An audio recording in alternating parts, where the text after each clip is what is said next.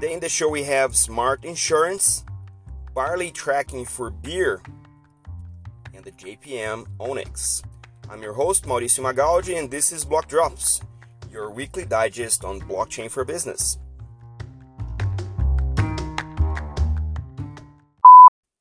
These news are not a form of endorsement, sponsorship, or encouragement for consumption and are meant for educational purposes only. I am very pleased that we're bringing to you this initial drop on the insurance industry in Brazil. The insurance industry in Brazil is not really uh, known worldwide for being digital or for being a pioneer on anything, but this is uh, a very interesting piece of news about IRB and B3. IRB is the uh, Brazilian Institute for Reinsurance, and B3 is the uh, market infrastructure for the stock exchange. So the announcement goes into um, what their plans are for using blockchain to automate and digitize the insurance industry in Brazil with the use of blockchain. So they don't go into deeper details about the use cases, but in Brazil, if you want to use insurance, there's a huge amount of paperwork, both in contracting and claiming insurance, and especially if you're doing like sophisticated, complex uh, B2B insurance uh, that involves co-insurers or reinsurers. Um, there's this huge amount of paperwork and the big number of controls and it, I know it's this is true for most of the insurance industry in the world, but in Brazil, we're we're very uh, not sophisticated in that sense. So it pleases me that uh, finally the insurance industry, the big players such as IRB, with the support of um, B3 as you know a partner in the technology adoption. Uh, B3 has done a bunch of uh, projects with uh, with blockchain, both using Fabric and Corda. Um, so it's it's a, it's the right partner with the right experience to bring about the um, infrastructure that the insurance industry needs. And, and and the use cases in Brazil are going to be very dramatic in terms of the benefits. Uh, we're talking about not only in contracting um, new insurance, uh, uh, but also in uh, automating the claims process for auto insurance, for um, home insurance, and for health insurance.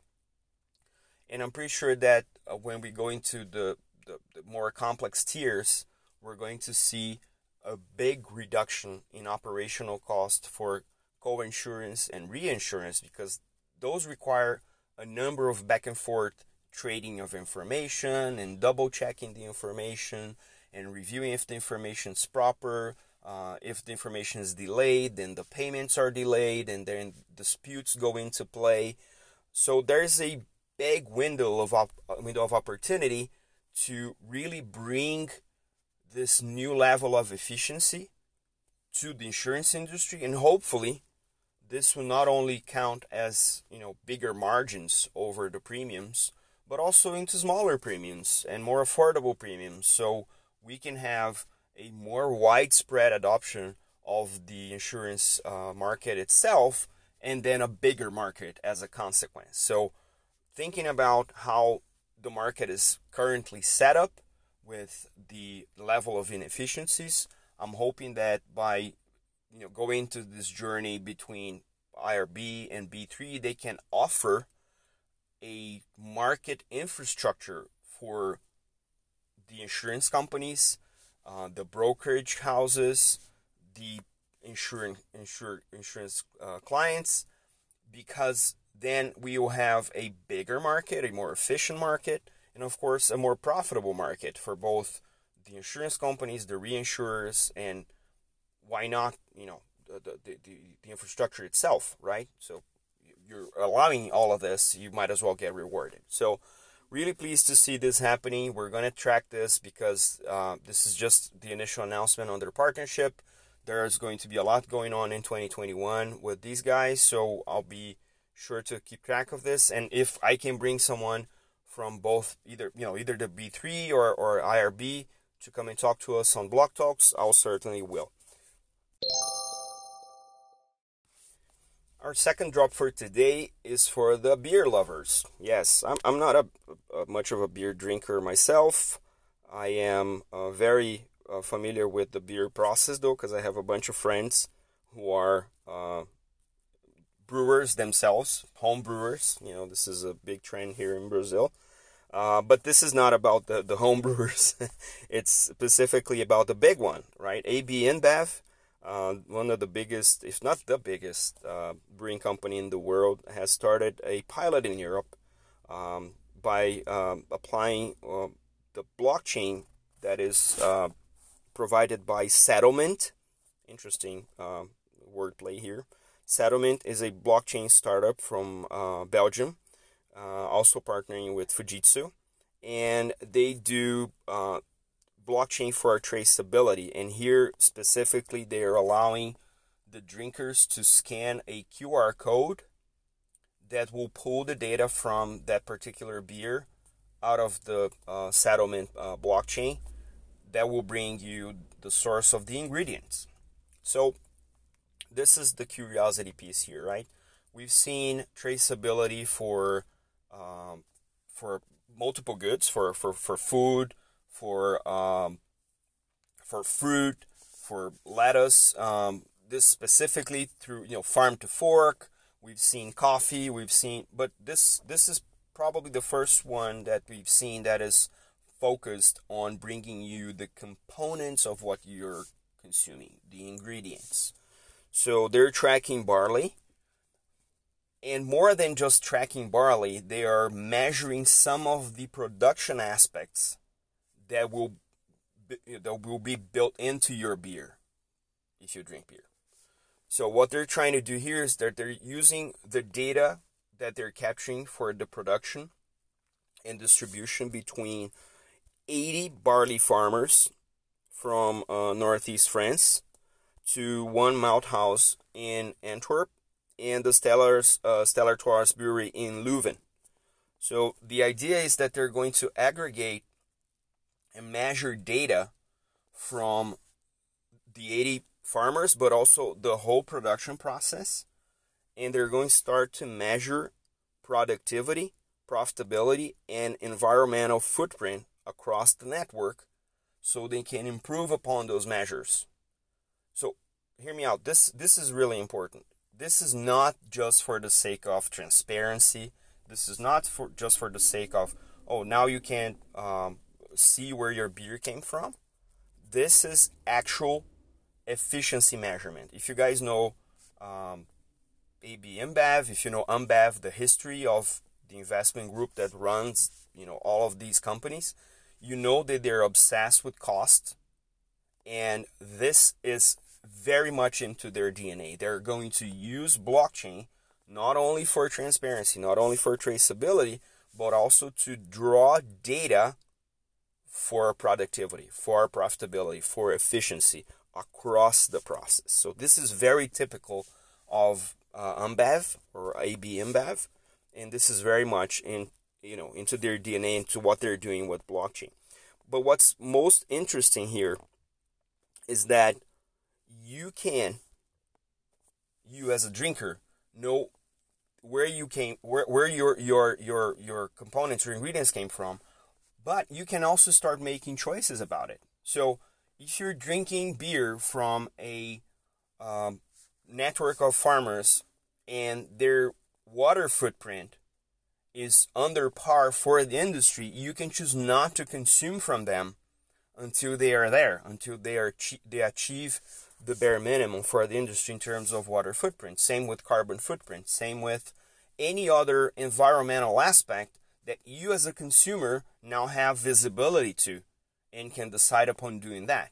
So this creates a change of behavior. And I have a very good friend who says that the use of blockchain is the incentive for change of behavior. And this is what I believe is exactly happening here with uh, InBev. So kudos to you know AB InBev for uh, getting into this and for not shying away from using blockchain for traceability. We know that this is already a classic case, and they could just say, "Oh no, this has this has been done, but the fact of the matter is that they are looking into their ecosystem, their network of uh, processes, and they're seeing value in bringing the technology for that specific region.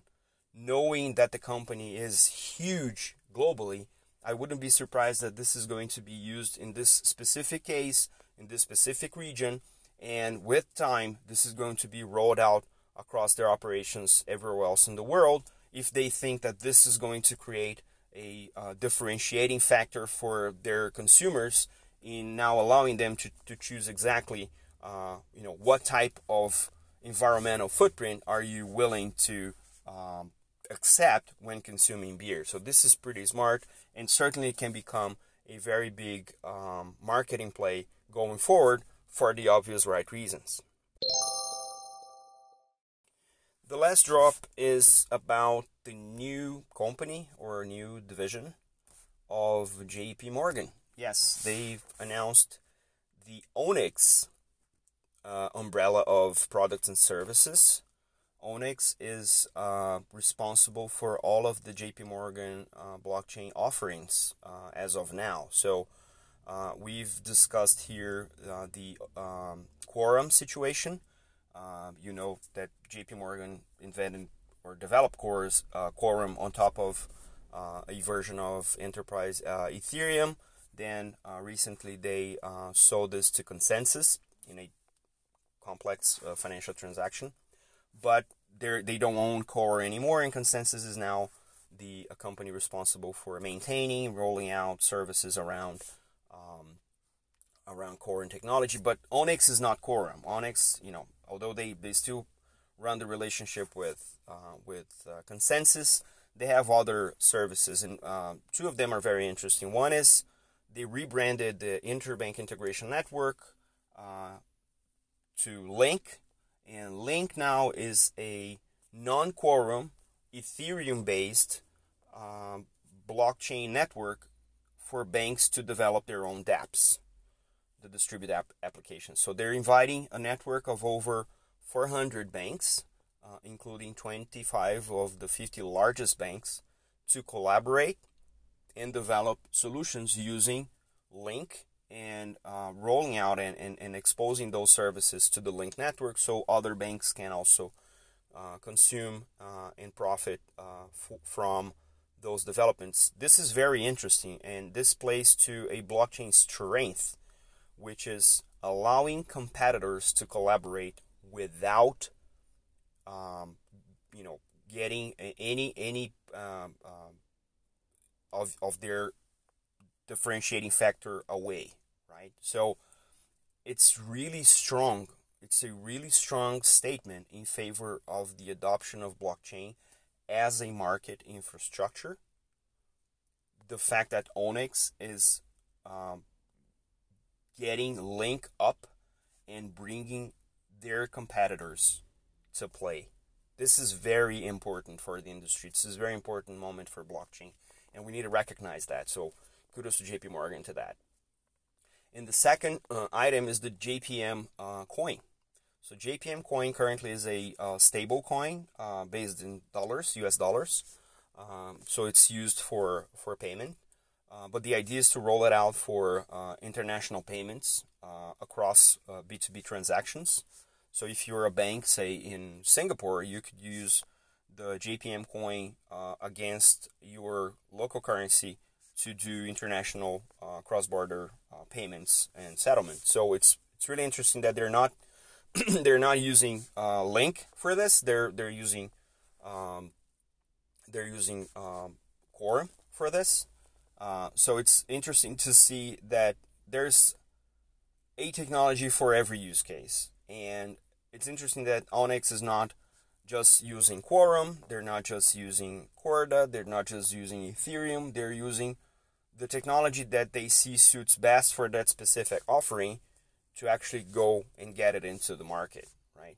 But I think if, if we can draw from today's episode and see what insurance companies are doing in Brazil, see what JP Morgan has just announced with Onyx, I think this would mark the moment where insurance and financial services in these two specific cases have finally came to the point of maturity where they are using blockchain for the right reasons. Both of these uh, are using cases are using blockchain as the market infrastructure for trustworthy transactions. And this cannot be unnoticed. Now, other industries need to hear this and take heed. This is what you're going to do going forward with blockchain.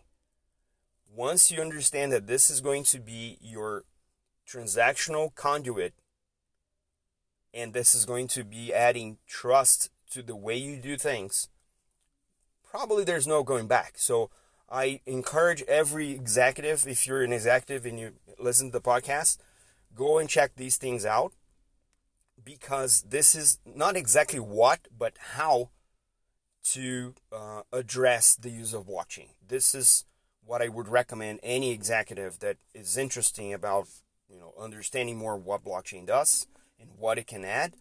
I think if you understand that blockchain, as much as JPM is doing, as much as the other companies are doing, understand that this is a market level transactional infrastructure. This is going to open up a bunch of avenues for you to transform not only your business but also your industry and the relationship with you know your peers, your clients, your suppliers. This is understandably the right thing to do, and it's about time someone big uh, did that exactly.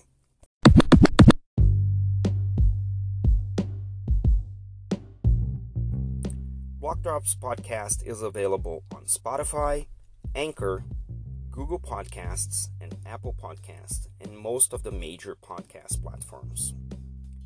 You can contact us by email on blockdropspodcast at gmail.com, on Instagram at blockdropspodcast, and on Twitter at blockdropspod. Yay! I want to holler at my friend Claudia Mancini from Block News for bringing us news about the uh, IRB. Also, Alexandre Barbosa from B3, who also sent some uh, of the materials on the B3 IRB um, partnership. And um, Erica Stanford from the Crypto Curry Club, once again. Thanks for uh, the amazing newsletter. Um, and I, I, drew the AB InBev uh, item from there. Uh, so it's pretty awesome that I have these many people contributing to um, the content we get here on the podcast. That's all for today. See you next time. Ciao.